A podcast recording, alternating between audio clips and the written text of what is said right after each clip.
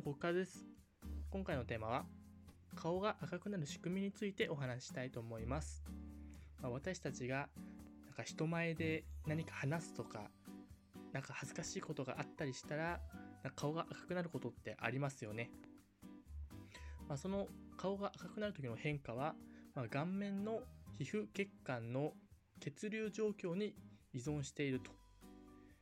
で、なんかそういうふうな感情が生まれると、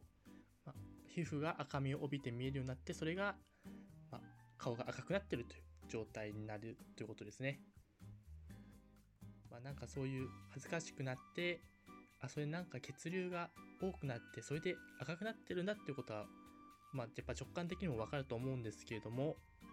ま、ただその血流が多くなる、ま、血管が拡張するっていうその拡張する反応自体は、まあ、何が原因なのかは未だに解明されていないということらしいです。そして、まあ、少し似たようなものであると、まあ、冬場顔が赤くなってしまうっていうことがある人もいるんではないでしょうか。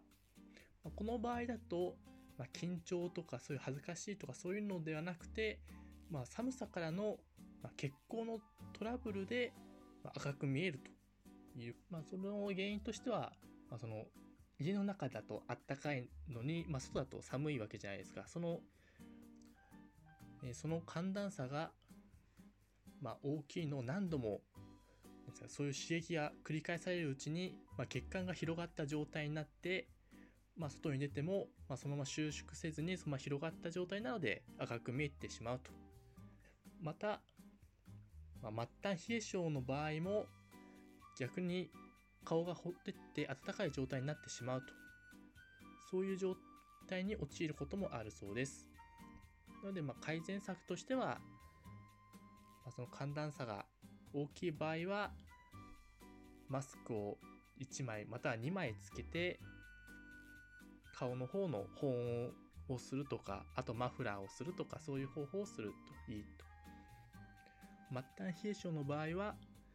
まあ、マッサージをしたり、まあ、暖かく保つのが、ま効果的というふうに言われています。はい、えー、この放送では小さな気づきが日常を変え異世界へと題しまして私たちの当たり前にある様々なことを何か一つテーマに取り上げてお話をしています。まあ、その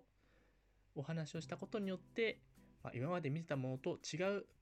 側面が見えるようになることによって、まあ、普通の日常から異世界へとなるというふうなことです。この放送の評価と、そしてチャンネルのフォローよろしくお願いします。それでは次の放送でお会いしましょう。じゃあねー。